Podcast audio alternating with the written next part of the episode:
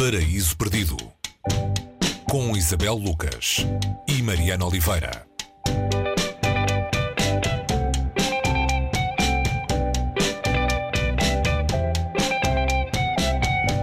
E hoje no Paraíso Perdido trazemos uh, a sugestão de um título têxtil. O livro é O Vestido Vermelho, do sueco Stig Dagerman.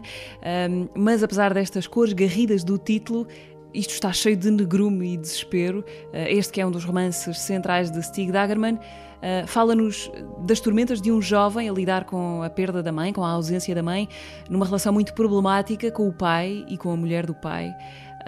uma relação cheia de raiva, contida, que precisa de um escape. E que encontra esse escape. Qual é que é o drama aqui? Ou os dramas? Os muitos dramas aqui? É um drama imenso, mas não vamos assustar ninguém com isto, porque uma das coisas uh, incríveis deste livro é a clareza da escrita de Stig Dagerman.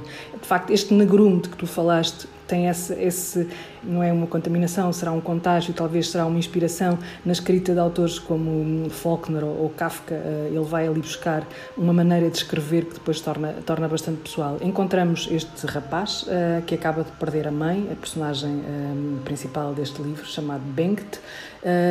O livro começa com o funeral da mãe, que conhecemos como alguém feia e doente, em contraste com, por exemplo, a irmã do, do pai de Bengt, que é uma mulher bonita um, e saudável, ele está a compor ao irmão a gravata, o laço da gola uh, no dia do funeral. E ele pergunta-lhe se será correto no funeral da mulher estar a usar qualquer coisa branca. E, e há outra irmã, que também é feia, mas não é doente, que lhe diz que sabe muito de funerais, sabe mais de funerais do que de casamentos e que sim, o branco faz sentido. O pai de Bengt não chora, não chora muito, tem os olhos poucos vermelhos. Bengt chora bastante a perda desta mulher.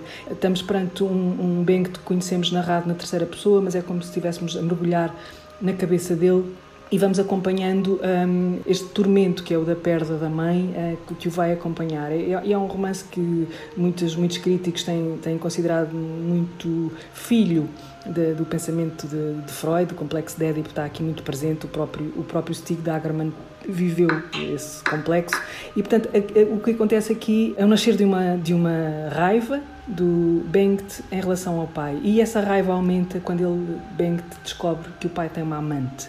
Essa mulher que aparece na vida de Bengt, Bengt dessa forma será um, nuclear no que vai acontecer neste livro que é um livro onde Bengt está à procura da vingança.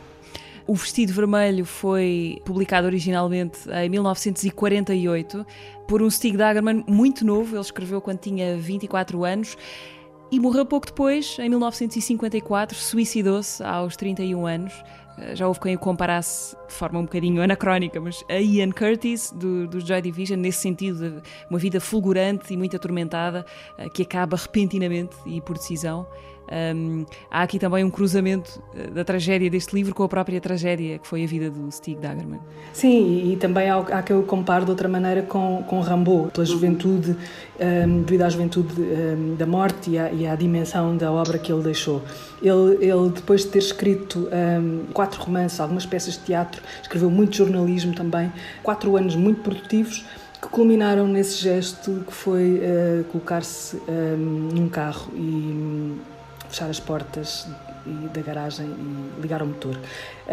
Este, esta tentativa de tentar perceber porque é que ele fez isto é uma, é uma das, das questões que, que alimentam os apaixonados da, da literatura e de quem anda, dos escritores tem havido muita gente que tem cruzado este, este livro quase como uma espécie de, de obra muito biográfica do, do, do Stig Dagerman, que perdeu a mãe muito novo, era, era criança e foi, foi educado uh, pela família do pai. A, a, mãe de Dagerman não morreu, ele conheceu-a, encontrou-a, uh, pode-se dizer que conheceu porque encontrou muitos anos depois, já tinha ele 20, 20 e tal anos, uh, mas esta perda foi crucial no que foi a, a vida e sobretudo a obra de, de Dagerman.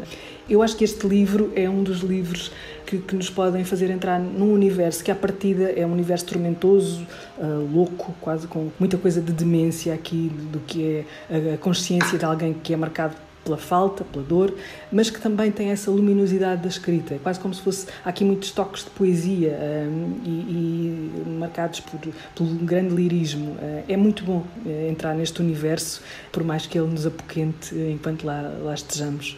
O vestido vermelho, já agora que se tivesse sido traduzido à letra, teria um título A Criança Queimada, seria a tradução mais literal. Sim, Irene Lisboa, no prefácio que faz, num brilhante prefácio que faz à edição portuguesa deste uh, Vestido Vermelho, explica a opção pelo título uh, e fala da, das diferenças uh, de linguagem que uma palavra, numa, uma língua pode não, não ter os recursos que outra língua terá para expressar aquilo que o autor terá pretendido dizer. O Vestido Vermelho, de Stig Dagerman, eh, que já agora é autor de outro título que também conhecido e republicado há pouco tempo cá. A nossa necessidade de consolo é impossível de satisfazer. Mas hoje falámos deste, O Vestido Vermelho, do sueco Stig Dagerman, edição também recente na Antígona, com tradução e prefácio de Irene Lisboa. Foi a sugestão do Paris Perdido eh, de hoje. Até para a semana, Isabel. Até para a semana, Mariana.